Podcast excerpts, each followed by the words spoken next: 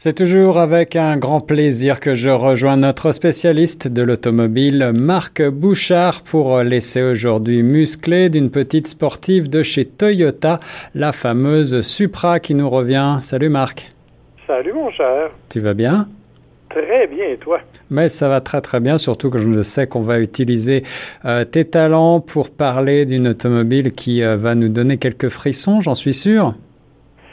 Ben effectivement, parce que c'est une voiture que l'on attendait, euh, dont on attendait le retour depuis déjà un certain temps.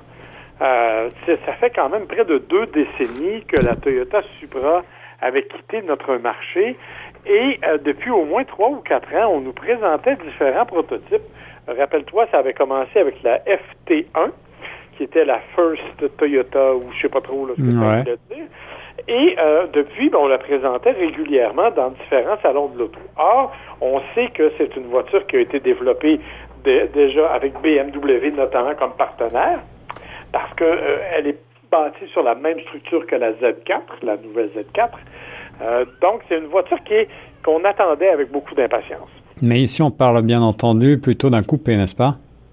Alors, contrairement à la Z4, bien entendu, comme tu le soulignes, qui est un cabriolet, euh, dans le cas de la Supra, on parle vraiment d'un coupé, mais c'est la même motorisation, c'est-à-dire que on arrive avec le moteur 6 cylindres 3 litres en ligne, euh, fait par BMW. Oh, oh, alors ça c'est amusant parce que c'est un petit peu la, le conflit entre deux motoristes, BMW et Toyota.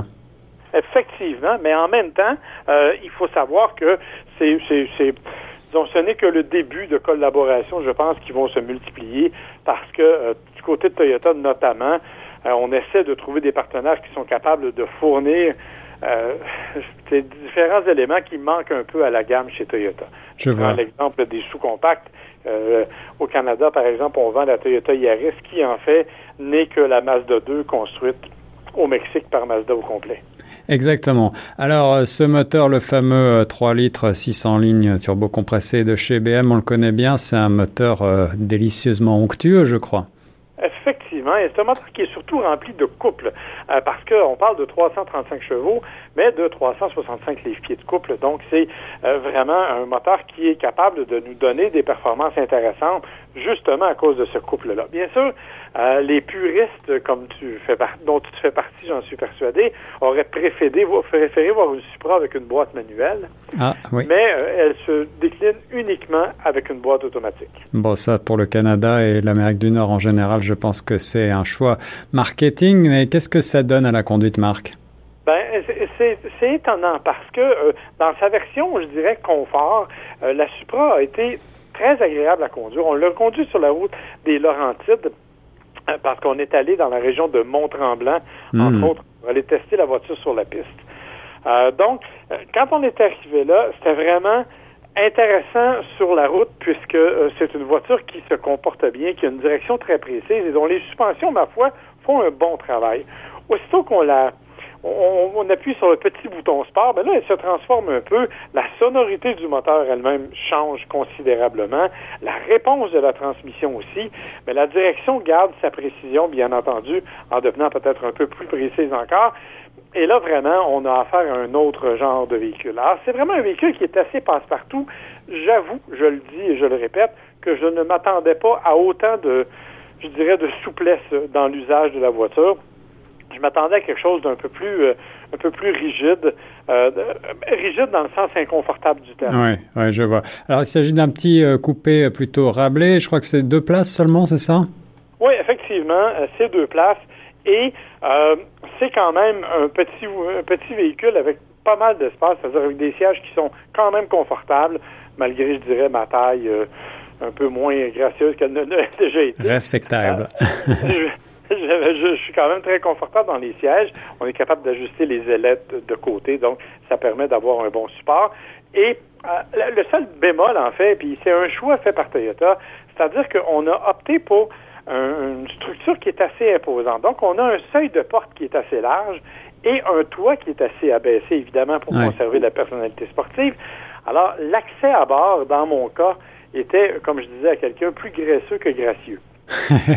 Euh, je, crois aussi que euh, le, constructeur a choisi de faire une version euh, Targa, c'est-à-dire avec le toit qui se démonte, c'est ça? Pas encore. Pas encore. En fait, pour le moment, on a là, bon, on va attendre que la Supra officielle arrive chez nous. ce sont les premiers modèles qui vont mettre les roues au cours des prochaines semaines chez les concessionnaires. On parle de seulement 300 unités au Canada pour les six premiers mois de l'année. Et oui, le, marché est toujours assez petit pour ce type de véhicule. Hein. Mais même 300, c'est fort peu. Euh, moi, je pense que compte tenu de la nature même du véhicule, compte tenu aussi de ses qualités et de ses capacités, 300, euh, on va en manquer. Je pense qu'on va vraiment devoir doubler cette quantité-là si on va être capable de répondre à la demande. Alors, une fois qu'on saura si ces véhicules-là se vendent, ben, on sera en mesure de savoir si oui ou non on fera des déclinaisons. Tu parlais de Targa, on parlerait possiblement d'une version cabriolet très logique puisque c'est le même châssis que la Z4. Eh oui. Euh, donc, il y aura toutes sortes de déclinaisons possibles, mais pour le moment, on en est encore à la version du coupé. Un coupé qui, je le dis et répète, est agréable à conduire sur la piste. Je me suis amusé. Euh, si vous connaissez le Mont-Tremblant, la, piste du Mont-Tremblant, c'est une piste qui techniquement est assez exigeante. Je suis pas un grand pilote de course, vraiment pas.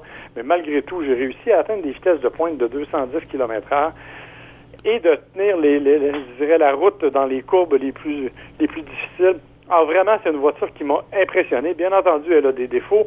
Euh, elle est un peu sautillante en suspension quand on la on la elle se, elle se comporte bien, mais il faut vraiment la pousser un peu à bout pour qu'elle soit vraiment la plus efficace possible. Et ça, c'est peut-être un défaut, mais en même temps, combien de gens vont vraiment la pousser à bout, ça, je pense qu'il n'y en aura pas beaucoup. 210 km heure sur la piste, euh, je t'envie beaucoup mon cher Marc, euh, surtout avec euh, au volant de cette jolie petite Supra qui a un physique, ma foi, somme toute plutôt agréable. il faudra débourser combien à peu près pour pouvoir se payer ce petit bolide? En fait, c'est assez simple, il n'y a qu'une seule version et, elle vaut 64 990. Elle est totalement équipée de cette façon-là, donc il n'y a pas de il n'y a pas d'autres choix, pas d'autres possibilités. Eh bien, ça, c'est vraiment euh, un beau cadeau que nous fait la Toyota. Euh, je ne peux pas m'empêcher, mon cher Marc, de te demander, puisque je sais que tu as eu la chance extrême de prendre le volant d'un autre véhicule assez euh, incroyable, celui-là, le, nouveau Lamborghini Urus. Alors, tes impressions? Ben, écoute, ça, c'est évidemment, c'est littéralement une fusée. Euh, le, le Urus, il faut le rappeler, est doté d'un moteur 4 litres 8, cylindres euh, qui fait quand même 650 chevaux. Ouf! C'est assez spectaculaire, bien qu'évidemment ce soit un utilitaire sport assez lourd, euh, il est quand même assez spectaculaire comme accélération, d'autant qu'il y a plusieurs modes de conduite. Euh, un, bon, un mode confort qui est assez standard, mais il y a un mode qui s'appelle le mode Corsa, le mode course. Et, et, quand on active le mode course, littéralement, on a l'impression que la bête se transforme. Euh, ça fait de 0 100 en 3,9 secondes, si je me souviens bien. Et ça, tu, tu as pu le vérifier, mon cher Marc? C'est vraiment là, c'est absolument incroyable. Et euh, ceci étant dit, ça demeure quand même un véhicule extrêmement confortable quand il est en mode confort. Mais le bémol, c'est qu'il vaut 300 000 Oh, c'est pas très grave ça. Quand on aime, on ne compte pas. Hein. euh, bah, bah, J'avoue que 300 000 moi, je commence à compter pas mal. bon, en tout cas, euh, tu as de la chance de pouvoir euh, prendre le volant de cette belle bête. Euh, ça fait quoi de se sentir roi du pétrole? Ben, c'est objectivement, c'est assez particulier parce que la, façon dont le cockpit est fait dans une Lamborghini, c'est vraiment inspiré des, des, voitures de course ou des avions, si tu veux. Et même pour démarrer le moteur, le bouton est caché sous une espèce de levier rouge. On se sent un peu comme le président des États-Unis qui va lancer des bombes nucléaires. c'est assez particulier.